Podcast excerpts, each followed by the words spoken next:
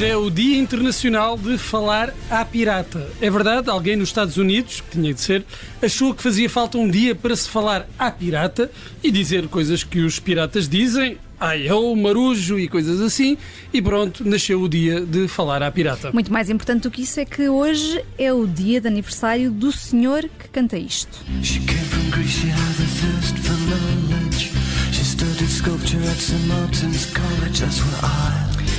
Jarvis Cocker, para os seus fãs, é o único JC que vale a pena adorar. Faz hoje 59 aninhos, está quase a virar sexagenário. Mas come- começou cedo, não é? Ainda nos anos 80 com a sua banda, os Pulp, que são de Sheffield, mas o sucesso não chegou logo. Foi preciso esperar por 1994 e pelo álbum Is and Hers para os Pulp chegarem ao palco principal e um ano depois com Different Class tornaram-se mesmo estrelas de primeira grandeza.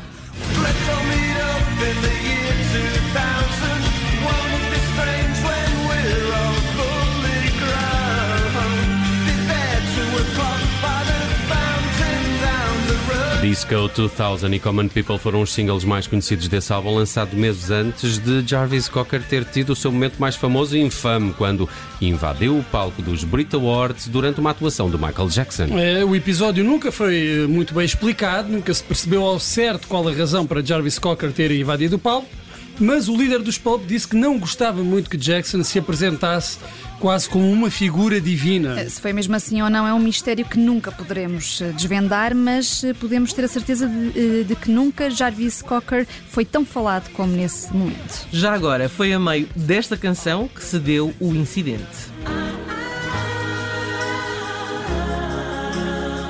Ah, então a culpa é da canção, claro. É, claro.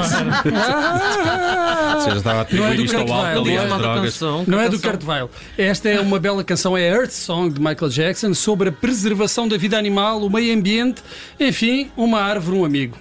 A canção tinha sido inicialmente composta por Jackson para o álbum Bad, não entrou, também não entrou no álbum seguinte, Dangerous, e finalmente arranjou uma vaga no álbum History de 1995. Olha, mais vale tarde do que nunca. E foi número um em vários países, atenção, como a Suíça, a Suécia, a Islândia, a Alemanha. Aliás, foi o primeiro número um de Jackson na Alemanha. No Reino Unido também foi líder, impedindo que os Beatles regressassem ao primeiro lugar da tabela 25 anos depois. A verdade é que a banda de Liverpool tinha lançado uma antologia que incluía dois novos singles, sendo que um deles era este, Free as a Bird, e que de alguma forma também se pode considerar uma canção ecológica.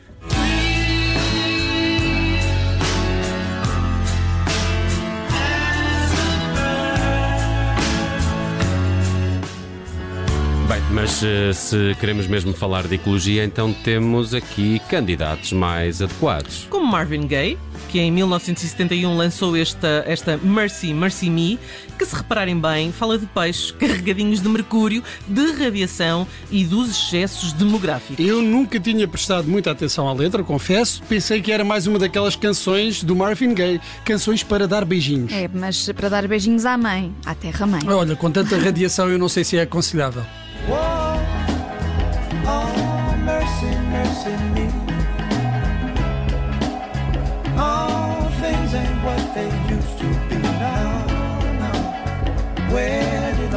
Quanto ao número 1 um das canções ecológicas, diz quem sabe, e nós podemos garantir depois de apurada investigação, é Big Yellow Taxi de Johnny Mitchell. Hum, Uma canção sobre parques de estacionamento, sim, mas também sobre as virtudes da fruta feia, porque a cantora diz que não se importa que a fruta venha tocada, desde que não lhe tirem as abelhinhas dela. Paved paradise, put up a parking lot with a pink hotel, a boutique, and a swinging hot Esta será a canção ecológica número 1 um para os países de língua inglesa, porque a primeira canção em que pensei assim que ouvi falar das preocupações ambientais foi As Baleias. As É. baleias nos também. oceanos. Também. Pois, é um tema de 1981 e que nos pôs a pensar no futuro das baleias, que, pelos vistos, ainda andam por cá, tal como o próprio Roberto Carlos.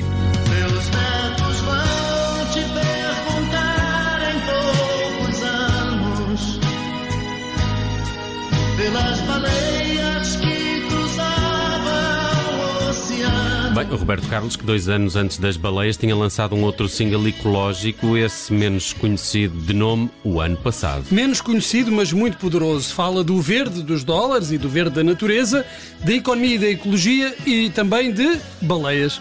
Quantas baleias queriam nadar como antes? Baleias? É, Ele, não tinha lembrava razão, desta. ele tinha razão. O Roberto Carlos está cá mais do que as baleias, que andam a Um, passar um dos, mal. um dos primeiros sucessos dele é o Gato Preto também, não é? De- mas isso ainda era, era o. Gato Negro. Da Jovem Guarda. não? Da, era a Jovem Guarda. Não me lembro, mas sei que gosto muito dessa canção. Bem, a dada altura, Roberto Carlos diz mesmo que não há volta a dar porque as chaminés do progresso não podem parar. E fala também da Amazónia. É para rimar com insónia. Estou a ver que poderíamos eh, ter aqui vários membros honorários do Greenpeace. Olha, um deles é mesmo Paul McCartney, que em 2018, sim, em 2018, porque o homem continua a trabalhar apesar da provecta idade, lançou esta Despite Repeating Warnings, eh, que é eh, mais ou menos um aviso eh, que todos nós tendemos a ignorar. Olha, eles cantam, cantam, mas não fazem nada, é o que eu tenho a dizer. Despite repeated warnings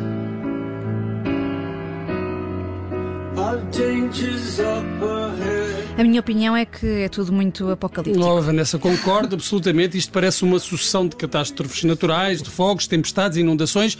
Eu gostava mais quando o Paul McCartney cantava o She Loves You, yeah, yeah, yeah, e pronto. Ou Free as a Bird. Ora, está. Isto é o fim do mundo, tal como o conhecemos, não é? E, e eu ralato com isso.